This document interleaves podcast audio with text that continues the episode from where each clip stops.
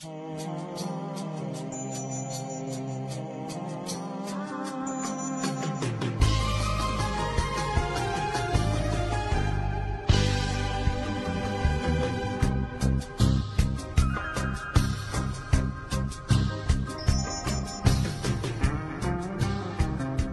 ahora estamos en un momento en que hemos aprendido que las distintas formas de violencia verbal, física, psicológica acrecientan un modelo es un modelo estructural de violencia.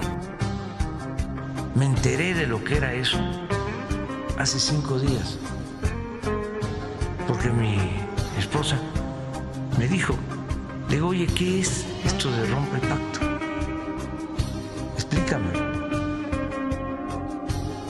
Tenemos que luchar por familias trabajadoras, tenemos que luchar por el, seguro medicamento por todas las familias, tenemos que luchar por familias indocumentados, uh, que, es, que es justa y a un salario digno para todas las personas aquí en este país. ¿Qué opinión les merece Sandra Cuevas, camaraditas? Este... ya, yo, yo, sabía, o sea, recuerdo ver un post sobre cómo es lo de los rótulos de la que eran tortas, como ahora ya no tienen, pero no sabía por qué, de un texto, pero ahora aquí ya, ya lo tengo en mi cara, ya se trata. Pero, sí, o sea, es como algo que está pasando también mucho en la Roma, este, que es como esta zona bastante privilegiada que hay en la Ciudad de México y demasiado gentrificada y más últimamente, que, este, por ejemplo, tenía un rato que no iba y hasta hace poquito, bueno, este, estos últimos días estuve ahí todo el tiempo y vi que este, estuvieron quitando las bancas de la mayoría de los pabellones que había y creo que es un poco obvio que lo hacen para que la gente que no tiene casa no pueda dormir en esas bancas. O sea, literalmente solamente quedan, están hechas de cemento, ya de que quedan de, de cero, de metal, ya está. Otro ejemplo clásico de arquitectura en contra de las personas, ¿no? Sobre todo en contra de las personas eh, sin techo, eh, que son estrategias que usa eh, la administración burguesa para seguir oprimiendo y expulsando y marginando más a estas personas que ya viven bajo condiciones precarizadas. Tanok, ¿tú qué crees? ¿Se te antoja ir ir a darte la vueltita por la Cuauhtémoc eh, para consumir en tus puestos de tacos favoritos con esta nueva imagen? Pues justamente había visto en Facebook los rótulos son, los rótulos son arte popular y demás, que estoy de acuerdo, pero pues como que ya tengo más contexto de por qué. Y pues sí es cierto, el artista rotulista, es así como el muralismo, el rotulismo también es arte popular, y, pero no es apreciado como debería ser. A veces, pero pues con mem, pero lo toman como memes. Pero pues sí, es una forma de arte. Y pues esta es otra forma como de gentrificar el arte, ¿no? Lo que me llama la atención es que eh, uno de los uno de los de las críticas que hacen hacia el socialismo slash comunismo es que ah, en la dictadura comunista van a prohibir la expresión artística y van a obligar a que todos se vean iguales y que todos nos vistamos iguales, eh, cuando aquí vemos claramente eh, el fascismo neoliberal lo que logra, ¿no? Sí, porque dentro de un modo de producción capitalista, el arte es nada más aquel que le produce riqueza al, al, burgués y el, y el rotulista no, no le produce riqueza como eh, una pintura, una pintura de un cuadro en blanco que vale 800 millones de dólares, que lo guardan en una bodega, que se pudran, ¿no? Sí, aparte que la definición de, de arte como burguesas, que el 99.999% de las veces son como demasiado conservadoras y más con vistas respecto a arte, siempre tienen una visión de arte demasiado como tradicional, por decirlo, o sea, tiene que ver como una fotografía kilo, por decirlo, cuando eso o tiene que ser algo demasiado abstracto, entre comillas, para que tenga que ver con las corrientes que están ahora, pero tiene una vista de, del arte demasiado privada de la libertad. Y llamó por ahí mucho la atención también el comentario que hizo eh, de no me gustan los pobres eh, y según ella salió a defenderse eh, publicando el, entre comillas, video completo de, de su declaración. Este, déjense los comparto aquí. Dice. De los inmobiliarios, de los empresarios, incluso de la industria restaurantera, van a tener acompañamiento directo de la alcaldesa.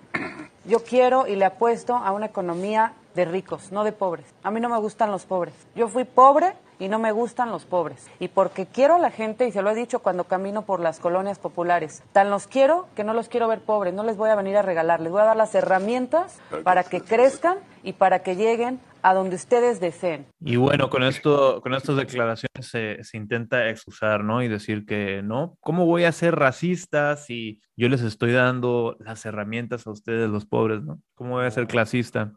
¿Por qué está tan normalizado poder hacer una declaración eh, de esta manera sin pelos en la lengua? Ahorita creo que eh. irónicamente, este, hace poco, no, no, sé si a ustedes les tocó ver como en Facebook, empezaron a hacer un chingo como de, entre comillas, meme, diciendo, este, yo no soy clasista, yo tengo amigos morenos, o etcétera, etcétera, etcétera. O sea, básicamente bajo la misma premisa y cada vez más, entre comillas, como más exagerado, pero básicamente la premisa sigue siendo como, no quiero aceptar que soy clasista, racista, etcétera, y solamente siguen haciendo chistes al respecto sin darse cuenta de lo que están hablando realmente. Sí, una burla muy superficial, ¿no? Este, de que jaja, este, sí cierto, eh, sí discriminan a eh, las personas eh, de piel oscura, ¿no? Piel, piel no blanca, racializadas, no blancas, más, bien, sin realmente hacer un cuestionamiento más allá, ¿no? ¿Ibas a decir algo, Tanok? que pues sí, particularmente en el continente americano, ni siquiera solamente México, es por todo el rollo del darwinismo social, la eugenesia, todo ese tipo de cosas, ¿no? El, el pobre es visto hasta cierta forma como que intrínseco, genéticamente inferior, ¿no? Y que, o en el caso de México en particular, que la raza y la clase están muy relacionadas, como te subiste de clase, te blanqueaste y ya te limpiaste, ¿no? El, el todo el tema del mestizaje. Ah, y pues sí, es muy normalizado por, por la, el darwinismo social que prevalece gracias a la educación pública que nos instauró Vasconcelos y también por el tema de la, quieres, por decirlo de alguna forma, limpiarte la sangre, ¿no? Subiendo de clase social. Por tanto, todo se vale contra los pobres para extinguirlos, entre comillas, ¿no? Y eso involucra, y eso es muy racializado, tiene mucha carga racial. Eso involucra em, retirar su arte, el, rotulismo, nuestro arte, ¿no? El rotulismo, controlar su población, esterilizaciones forzadas en mujeres indígenas y negras, etc., etc., ¿no? Ahí ya nos podemos desplayar. No sé si ustedes han visto la serie Atlanta, pero bueno, el punto es que en la serie Atlanta ahorita acaba de salir la tercera temporada y justo el primer capítulo que salió de esa tercera temporada habla, o sea, en sí es como un sueño, pero habla hipotéticamente como de esta ciudad que supone que era, este, que era hipotéticamente en Estados Unidos, que, que eran como toda la población negra, pero como estaba ganando tanto poder, usaron una expresión que decía como estaban teniendo tanto poder y tanto dinero que eran casi blancos y empezaron como a, o sea, básicamente en, la, que la persona que estaba hablando de, de esta historia, por decirlo, este empezó a hablar como sobre cómo el concepto de blanqueza, o sea, como, como dijo Tanoka, o sea, pasa como, como de ser como un concepto, no sé cómo explicarlo, o sea, como social y pasa a ser uno económico, sobre cómo puedes dejar, o sea, entre comillas, puedes dejar de ser como una persona racializada, consigues el poder, dinero suficiente para, entre comillas, dejar de ser. Pero sí que buena serie. Ampliamente recomendada la serie Atlanta para nuestros camaraditas. Eh, hablando un poquito también de los memes, eh, Proceso publicó eh, este, este encabezado. El hijo del presidente Andrés Manuel publica un meme que alude a la controversia sobre los rótulos de la alcaldía Cuauhtémoc y pues este eh, José Ramón López eh, publicó en su Twitter eh, la imagen unas imágenes de Bob Esponja del crustáceo cascarudo y el restaurante Plankton con ya, ya sin sus logos particulares sino, sino con la imagen en diseño 2D de la alcaldía Cuauhtémoc con su logo muy bonito, ¿no? Eh, y, Sandra Cuevas le contesta también, a mí me podrán criticar muchas cosas a causa de mi arduo trabajo, arduo trabajo en el que eh, avienta este, mordidas a sus acarreados, pero jamás me señalarán como una ladrona y holgazana como a ti, Junior. Ahora ve y acúsame con tu papá mantenido. Y pues, este, creo que eh, nuevamente diferimos un poquito en este podcast con este, la, la, visión, la cosmovisión de Sandra Cuevas, ¿no? Este, qué, qué, gran insulto, ¿no? Tu papá es presidente, está por tiene más poder que yo y tú vives mejor que yo y vives más a gusto y no te tienes que preocupar por tus condiciones materiales, ¿no? No, no se me hace un gran insulto. Eh, bueno, Para empezar, no, a mí me vale verga el hijo de AMLO, ¿no? Si se muere, qué bueno, y si no, también. Pero... Que nos herede su mansión. Que nos herede su mansión y sus iPhones 8, y sus iPhones 8G. Y bueno, es un tema que he notado donde el conservador quiere que te vaya bien, entre comillas, bajo sus condiciones, pero no quiere que te, que le, que te vaya mejor que a él, por decirlo de alguna forma. Creo que en esos aspectos, por eso le meten mucha la pata a gente pobre que, que quieren ayudar, no arreglando las condiciones materiales como tal, porque eso significaría uh, pues que les vaya mejor, que te vaya mejor que a él, que a ella en, este caso, y que lo que es más, que a ella le vaya a ella se le quite muchos privilegios, porque es realmente estas problemáticas sistemáticas que no se arreglan por poner pancartas electorales en lugar de rótulos. ¿Qué saludo le podemos mandar ya a Sandra Cuevas este, para cerrar este, este tema, camaradas? ¿Qué le deseamos? Huevos. Sin miedo, sin miedo que no se te escuchó. No, solamente huevos y ya no ocurre nada. Eh, un, un, saludazo bien hueveado, este, también a, a la con la invitación ahí para que googleen a la nueva personaje de Sandra Huevas, eh, que salió por ahí también en, en redes para satirizar toda esta situación. y lamentablemente, pues no es el, el, único asunto en el territorio nacional que este, está causando eh, revuelo y de qué hablar. Eh, el país sigue en llamas, particularmente el estado de Querétaro, donde este fin de semana pasado se registró un eh, asalto masivo a las personas que estaban eh, esperando en una en el tráfico para pasar por una eh, caseta de cobro. ¿Cuántas veces han estado ustedes atorados en el tráfico, camaradas? Y, y, qué hubieran hecho si los asaltaran en ese momento? Valer verga. Difícil, ¿no? Es este, no hay mucho más que se pueda hacer al respecto. déjame ver si encuentro algo aquí para compartirles. Eh, y se dice por ahí que Ah, fue un asalto masivo en la carretera de Querétaro con más de 300 automovilistas emboscados. Eh, a pesar de que estos reportes, eh, la, autoridad está en contra de estos reportes, dice que solamente se ha, este, solamente ha salido una persona a poner una denuncia formal y que por lo tanto estiman que sea más rumores este, que, que realidad eso de que 300 automovilistas hayan sido emboscados, ¿no? Se dice que fueron seis sujetos armados los que realizaron este eh, asalto masivo. ¿En quién creemos? ¿En los testimonios o en las autoridades queretanas, camaradas? ¿Qué, qué, creen ustedes? No, ¿qué, ¿qué, es lo que dicen las queretanas? Pues según ellos, que únicamente eh, fueron dos automóviles los que fueron eh, este, asaltados, porque solamente fue uno el que se hizo una denuncia formal y otra, otro testimonio que no, que no pasó a hacer la denuncia. a pesar de que hay muchos otros testimonios, ¿no? Que se, que se han este, presentado con, con la prensa. O sea, no estaría seguro si son 300, a menos que los hayan contado muy específicamente, que luego las hipérboles, pero que fueron un vergo de poder. O sea, aparte eran seis güeyes, aparte siquiera están tan. Dice que no eran de más de 20 años. Pura racita de tu camada, tu generación. vale, pito, pero sí. Pero, o sea, es que no sé, o sea, también he visto que hay mucha como polarización como en ese tipo de temas de las armas. Hay, hay gente, o sea, como que generalmente la mentalidad es como quiero tener un arma para cuando me, o sea, por si me llega a pasar algo o cuando me llega a pasar algo. O sea, en vez de tener, o sea, siempre tienen como esta mentalidad de si me atacan con violencia, quiero responder con violencia. Entonces como que luego de ahí se vuelve como una, una bola de nieve que llega como a, como tengo el poder, voy a cometer violencia sin que, como, sin que tenga la necesidad de, de por, o simplemente como una forma de generar dinero, ¿no? Hay muchas tangentes sobre por qué se genera la violencia con armas en, en una como sociedad bastante precaria como la es. Pues la precariedad que te deja pocas opciones, ¿no? Y empuja a ciertos individuos a encontrar salidas fáciles a costillas de este, otras personas eh, también en condiciones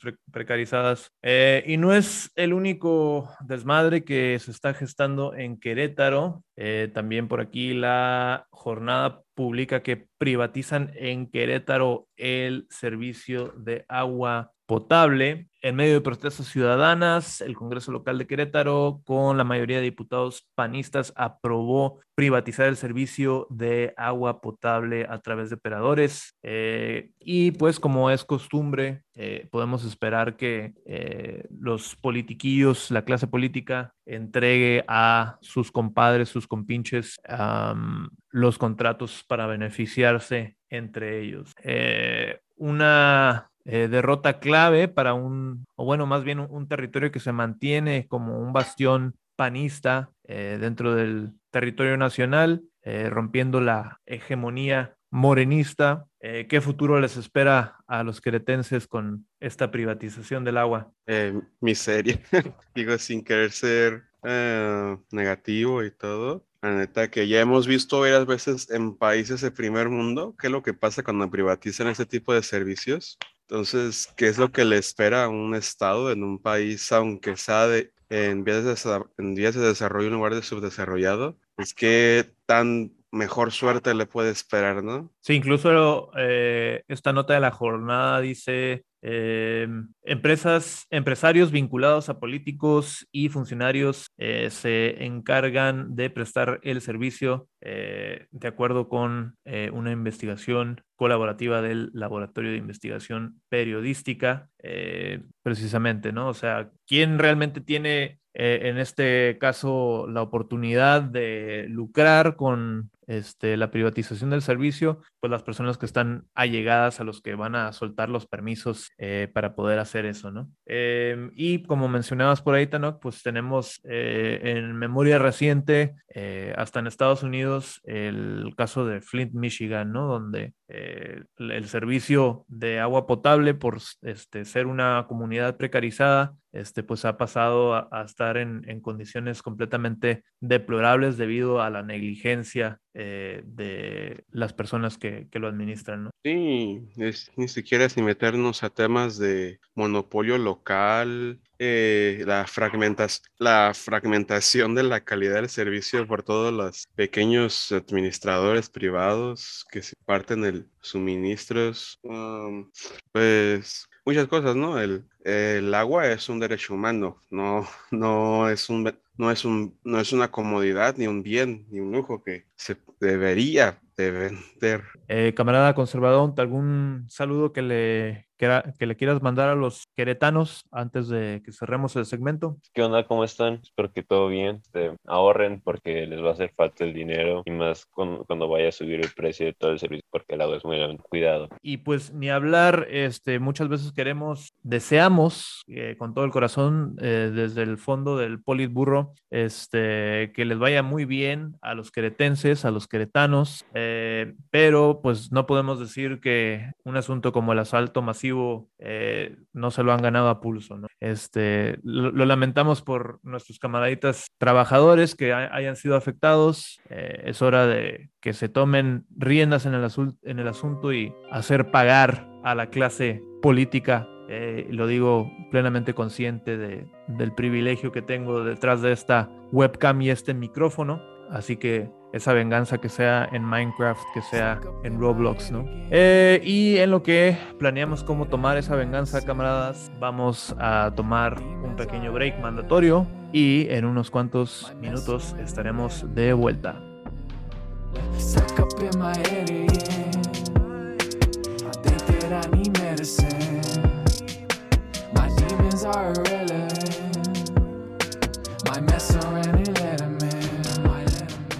Bueno, me pueden encontrar en Instagram, Seno con X, X al final también. Y bueno, van a ver mis memes y próximamente, a partir de junio, unos tallercitos que ya vamos aplicando acá en la territorialidad de Buenos Aires, Argentina. Talleres de diversidad que ahora próximamente van a desembarcarse en los mares de, de la del Politigram de Instagram que ya pronto eh, voy a los videos de, de para que para que los vean y los compartan y todo para que más gente se radicalice. Excelente. Entonces, como siempre, les recordamos que por favor eh, pasen a Memazapanes en Instagram para eh, checar nuestro contenido. Ahí encontrarán nuestro link tree con acceso a nuestras diversas plataformas. Encuéntranos en Facebook, en grupos de Facebook. Y si te ha gustado lo que has escuchado, por favor acude a nuestro patreon.com diagonal memazapanes por la baja, baja cantidad de 3 dólares al mes. Nos puedes pichar las papas, nos puedes pichar las caguas y estarás ayudando a que podamos seguir trayéndote eh, contenido desde la izquierda radical y para la izquierda radical. Si no tienes chance de eh, apoyarnos en el Patreon eh, y permitir que te sigamos trayendo este programa sin anuncios de ningún tipo, solamente el apoyo de escuchas como tú, también puedes darnos tu review, déjanos un buen review, déjanos las cinco estrellas en el Spotify, déjanos las cinco estrellas en el Apple Podcast, compártenos con tus amigos y familiares y de esa manera estarás apoyando radicalmente a tus camaraditas de El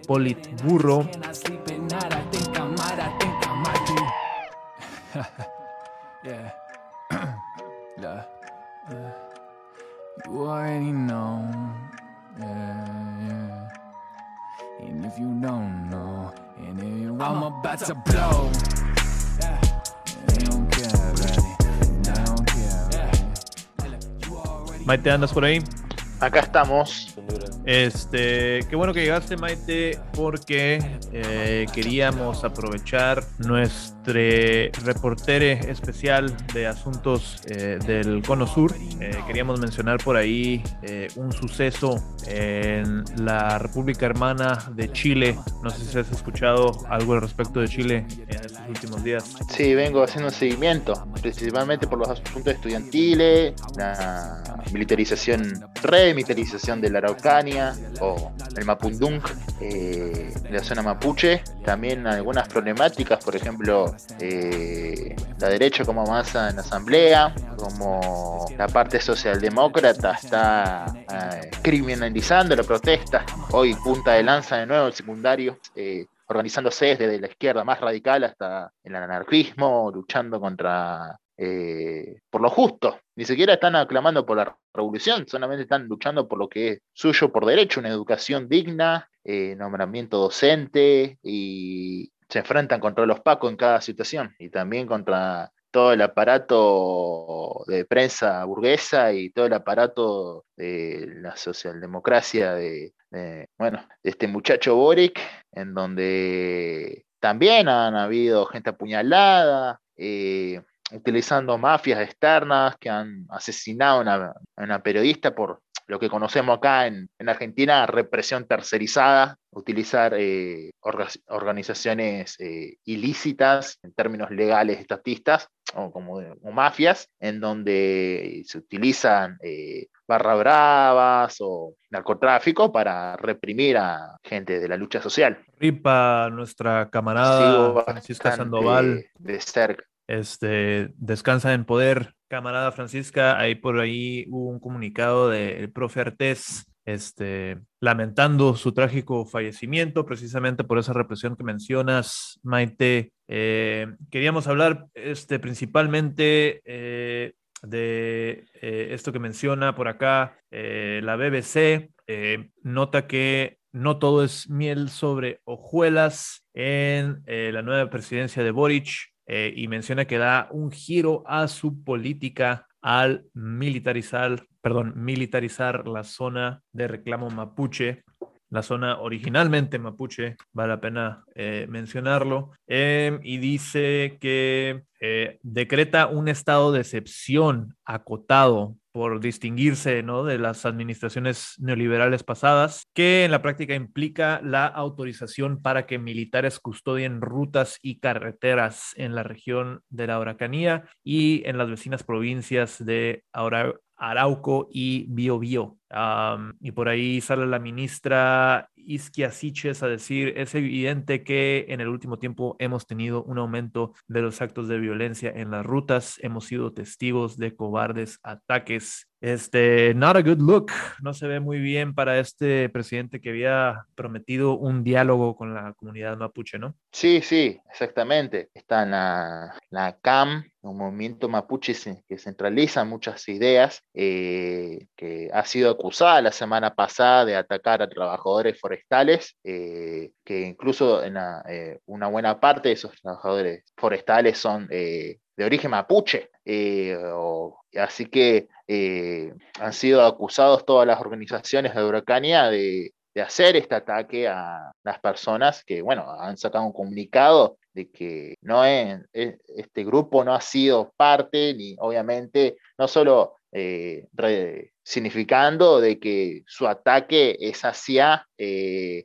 las estructuras del, extractivismo, del capitalismo neoliberalista, sino que eh, no hacia los trabajadores de las forestales. la mayor parte de este territorio mapuche actualmente lo tiene concesionado estas empresas eh, forestales, ¿no? Sí, exactamente. y ese es el, el, derecho que están reclamando estas comunidades indígenas, su derecho sobre la tierra ¿Qué tiene que hacer Boric que no está haciendo para poder solucionar eh, de una manera progresiva, de una manera realmente socialista este conflicto?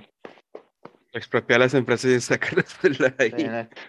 Exactamente, pero también eh, darle, eh, dejar a las comunidades, no solo de acosarlas, sino que dejar que se autoorganicen y que su voz realmente sea una posición, obviamente dar su validez a su voz sería reconocer eh, el proceso extractivista que está sucediendo en este momento y que sucede en los últimos 500 años que han llegado de la colonia española a, la zona de, la región chilena. Que todo la mesa de directivos e inversores extranjeros sean juzgados bajo ley mapuche, ¿no? Exactamente, bajo los términos de la, del grupo, ¿cómo decirlo? Eh, no solamente eso, un pedido de juzgamiento y que históricamente el pueblo mapuche se ha levantado muchas veces, sino que eh, toda esta cuestión de eh, la, Asamblea Constituyente está generando y acomplejizando temas que antes estaban bastante dados, pero a sabiendas suyas el capitalismo siempre genera o utiliza oportunidades para complejizar todos estos problemas y bueno, eh, al final eh, la decepción con la, eh, la, Asamblea Constituyente de, de muchos sectores es bastante grande y están volviendo con todas las calles, que desde el tramo estudiantil hasta el sindical y bueno, el reforzamiento de la vuelta de las calles y bueno, en la lucha continua de los movimientos mapuche. Mientras siga vigente un modelo de producción extractivista,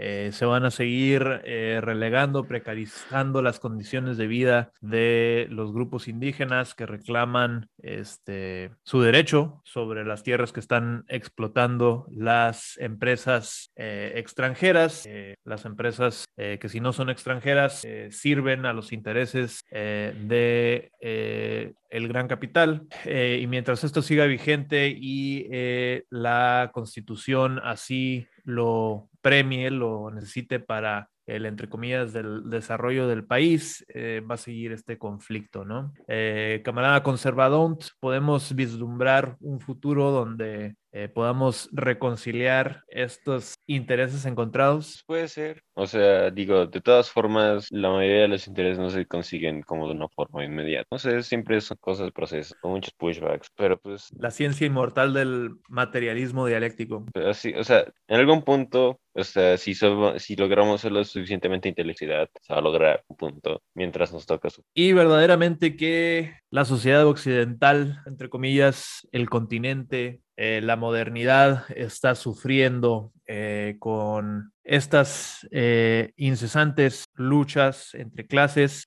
como ha sido toda la historia, y la, el innecesario derrame de sangre. esta vez, como seguramente ya han escuchado por ahí, camaradas, quería traer a su atención inevitablemente la tragedia que ha ocurrido en Uvalde, Texas, con el asesinato de eh, más de 20 infancias eh, a manos de eh, pues un, un, individuo enajenado de recién cumplidos los 18 años. a lo mejor ahí sí nos quieras contar unos detalles que valga la pena agregar, conservador? Pues varios de estos tiroteos han sido orquestados, o sea, como que han sido organizados eh, por un grupo de Telegram que se llama Friends, se llama Friends Chan, si no me equivoco. este, donde no me acuerdo dónde posté el link, pero programa en 4chan o H o lo chingada. Este, el punto es que este, van varios que, tiroteos que, que como que se avisaron, por así decirlo, de,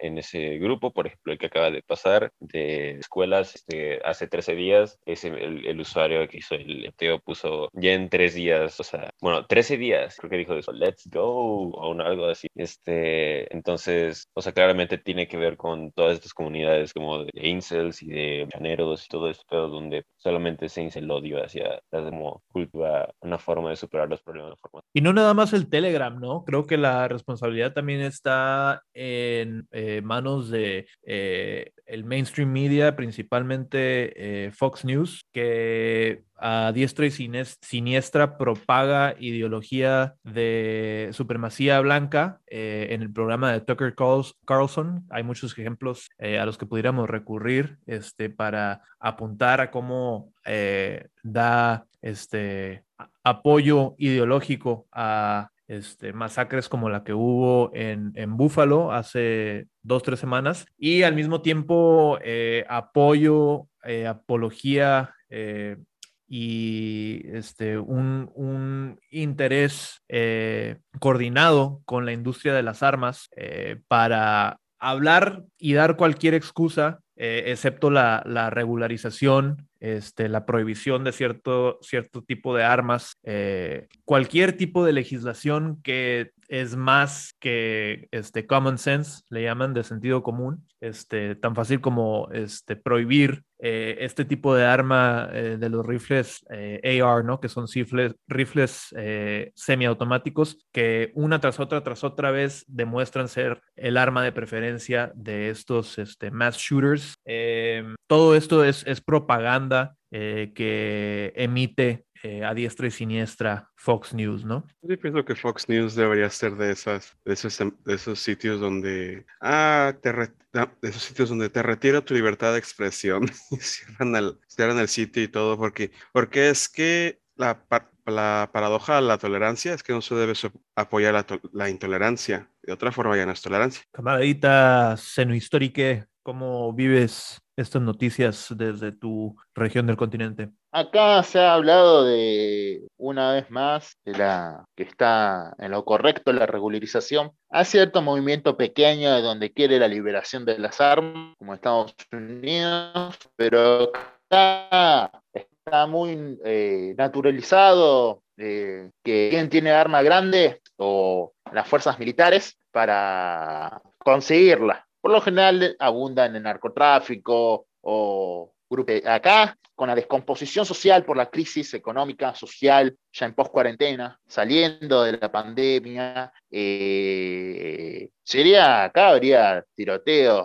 una vez al mes mínimamente. Estaríamos en una misma situación que Estados Unidos. Eh, a lo mejor es lo que falta ¿no? para reactivar la economía, este, activar el mercado de equivocados, cada tanto suelen pasar pero masacres como la de Estados Unidos hace mucho tiempo que no hay acá en Argentina. Y por suerte, la verdad, en el sentido de que eh, no tenemos que andar padeciendo un tipo de masacre de este tipo, pero hay una descomposición social que si hubiera la misma libertad de armas como en Estados Unidos, eh, sin duda alguna, acá al menos en Argentina, pasarían estas eh, masacres que eh, obviamente estarían de boca no solo de Argentina, sino de toda América, como lo que sucede en Estados Unidos, de que bueno, eh, aunque hay gente que utiliza esos argumentos para posicionarse como que tiene que estar prohibidas, también hay gente que utiliza otros argumentos de defensa, de defensa propia y hay grupos políticos como eh, Centurión o Expert que están alineados con la derecha nacionalista y la derecha eh, liberal, libertaria en ese sentido de Milei, la derecha mileísta, eh, quieren este tipo de legislación de desregularizar las armas. Una, una vil copia de la ideología gringa, ¿no? Que se quieren exportar para allá este, con nuestro amigo del programa, Miley, a ver cuándo nos hace el favor de eh, acompañarnos aquí en el Politburro. Una entrevista. Sí, este, pero realmente es, eh, aquí sí es un caso de, excepcionalismo americano, ¿no? Es esto de tiroteos en las escuelas tan brutales y tan, este, con, tantas fatalidades, no sucede en ningún otro país, ¿no? Es, un, es una cuestión excepcionalmente, particularmente eh, americana. Em, y algo que destaca mucho de eh, este evento es que eh, se, hay, versiones que empiezan a salir que fueron 90 minutos desde que empezó el tiroteo hasta que entrara un elemento de la autoridad para neutralizar al sujeto armado y que fue por esto que pudo acabar con, con las vidas de tantas personas, ¿no? había padres de familia eh, afuera de la escuela que ya se habían enterado de lo que estaba sucediendo, eh, exigiendo poder entrar, eh, diciendo, exigiéndoles a los, a los policías, porque para formar un perímetro alrededor de la escuela, pues para eso sí fueron buenos, ¿no? Este, no sabían qué hacer, pero por lo menos tenían acordonado, acordonada el área eh, y los padres de familia les, gritaban que se metieran, este, que están ahí este, matando a nuestros niños. Los padres ya se estaban organizando para balanzarse y ellos mismos entrar a, la escuela eh, y los policías los, los amenazaron, este, los amordazaron con eh, tasers, con, con, electroshock para, que, para neutralizarlos y, que se hicieran para atrás, pues con la excusa de, de, que, de no ponerles en riesgo a ellos también, ¿no? Pero esto el, impulso de entrar ellos a la escuela, pues sale de que los policías no estaban haciendo nada, ¿no? Y a lo, que quiero llegar es que eh, en la única ocasión donde este, socialmente en Estados Unidos, eh, después de todo lo que ha ocurrido estos últimos años con George Floyd, etcétera, eh, la consigna de defund the police, quitarle, este, quitarle financiamiento a la policía, para la, única cosa que la gente está como que 100% de acuerdo que va a servir la policía es para neutralizar casos como este, ¿no? Donde realmente lo que quieres es que actúen en chinga y puedan llegar y acabar con la vida de un sujeto así de peligroso, eh, neutralizarlo lo antes posible, ¿no? Y este, lo que nos comprueba estos, estos testimonios de que pasaron 90 minutos para que la policía pudiera hacer cualquier cosa es que son unos cobardes y que no sirven para nada, ¿no? Y que todo eh, lo que ostentan de traer pinches stickers del Punisher y de que hoy somos la Team Blue Line y que somos los que defendemos a la sociedad, no es cierto, ¿no? O sea, lo único que, dejan en claro es que los policías únicamente sirven para proteger los intereses del capital, para hostigar a las minorías y el día que ocupas que, te, que realmente te protejan de un riesgo, de un eh, asesino eh, desenfrenado, enajenado, no van a servir porque son unos cobardes y, no van a poder actuar eh, ni responder como es necesario, ¿no? Sí, aparte, o sea, cuando ves como a ex policías de Estados Unidos, como este, hablando de algún tipo de suceso, como de crimen, de que alguien entró a una casa a robar algo de, estilo, ese estilo, como que tienden a tener esta posición como de, de que pueden ser los héroes de que, ah, sí, no, si me hubiera tocado a mí, yo lo hubiera desarmado y lo hubiera, y lo hubiera neutralizado en dos segundos o cosas de estilo, pero cuando pasa algo de este estilo es como, no, no, no, no, es que es el, el trabajo más peligroso de, de, todo el país, no, no podemos entrar o cosas de estilo, ¿sabes? O sea, como... Que no es cierto, ¿no? Tienen más, muerta, más muertes per cápita los roofers, los que se encargan de poner techos y los landscapers eh, y como ocho otras profesiones antes que los policías, ¿no? Incluso recientemente sacaron ahí una conmemoración de que, ay, este año pasado murieron 560 eh, policías en, en, el line of duty, ¿no? Eh, cumpliendo sus labores y luego te, te, metes a ver este, por qué, cuáles fueron la causa de muerte y como 400 fue por COVID, ¿no? Porque estos pendejos conservadores policías no se quisieron vacunar en su mayoría. Este, y otro tanto fue por este, ataques al corazón, porque son, eh, están obesos, no, no, no tienen el fitness que se requiere para eh, esa línea de trabajo, y ya como unos, unos 20 o menos de 20 fueron realmente que estuvieron involucrados en tiroteos, ¿no? Aparte, también, este, creo que, no creo que no era ese mismo, pero recuerdo que había uno igual similar que decía que era más prevalente, o sea, una forma de muerte que era el suicidio, este, era más prevalente como forma de muerte en los policías. Sí, es más probable que un policía se muera por, por suicidio que por, este, estar en un tiroteo, ¿no? Ajá, ajá. Es muy común eh, que cuando hay tiroteo, la policía siempre tarda en llegar a apoyar a sus propios compañeros, porque o sea, atrás de toda esta narrativa, atrás de que son unos desclasados, son gente enajenada, también siguen siendo personas humanas en donde eh, el temor y el miedo les invade y, ante una situación real en donde no tienen ninguna clase de, garantía que pueden sobrevivir, eh, pasan estas situaciones. O sea, eh, son personas en el que van a tratar de buscar cualquier excusa, exculparse, pero después para reprimir minorías, bueno, vaya y pase, disparan, están al frente.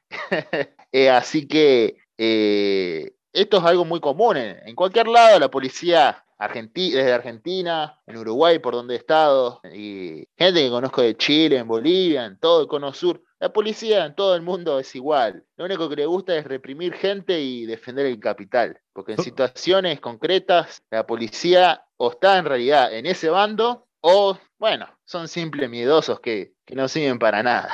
Son una pandilla que vela por sus propios intereses, ¿no? Y se protegen entre ellos mismos. Eh, también salió por ahí el gobernador de Texas a decir que eh, pudo haber sido peor, ¿no? Eh, este, esta fue su reacción. Imagínate ser uno de los padres de los niños asesinados y que el gobernador de tu estado salga a decir, no, pero fíjate que pudo haber sido peor, ¿no? Este, gracias a eh, los policías que respondieron eh, valientemente eh, y pudieron acabar con, este sujeto, fue que no se perdieron más vidas, ¿no? Y posterior a este statement de Greg Abbott, el gobernador de Texas, es que entendemos cómo está todo el escenario, ¿no? Con estos, esta hora a 90 minutos que pasaron este, para que realmente una de las autoridades pudiera enfrentarse a eh, el tirador. Camaradita Tanok, ¿algún mensaje que este, les quieras mandar a nuestros amigos tejanos antes de dar por concluido el tema? Pues, ¿qué les puedo decir, no? ya, ya ha pasado más de un tiroteo en Texas y pues la clase media y la clase blanca de Texas y la clase media blanca de Texas no, no aprenden, no quieren ver, les importa más les importa más mantener su posición actual que la vida de niños. Esa es la realidad de los hechos, ¿no? Nuestro más sentido pésame, eh, thoughts and prayers, como dicen los eh, malditos republicanos que siguen abogando por la desregularización de estas armas y la prevalencia eh, de estas armas letales donde un niño de 18 años puede adquirirlas fácilmente por internet y, usarlas para acabar con la vida de, de, 20 infancias. Este, ojalá les vaya bien. Y pues eh, no podemos cerrar el programa, camaradas, eh, sin antes eh, mencionar lo que hemos dejado para el final. Para el, para el final hemos guardado lo mejor y hemos dejado este último segmento para hablar sobre el pene de Elon Musk, que es el, tema que está en boca de todos eh, estos últimos días. ¿Cómo, ¿Cómo se lo imaginan ustedes, camaradas? Los escucho.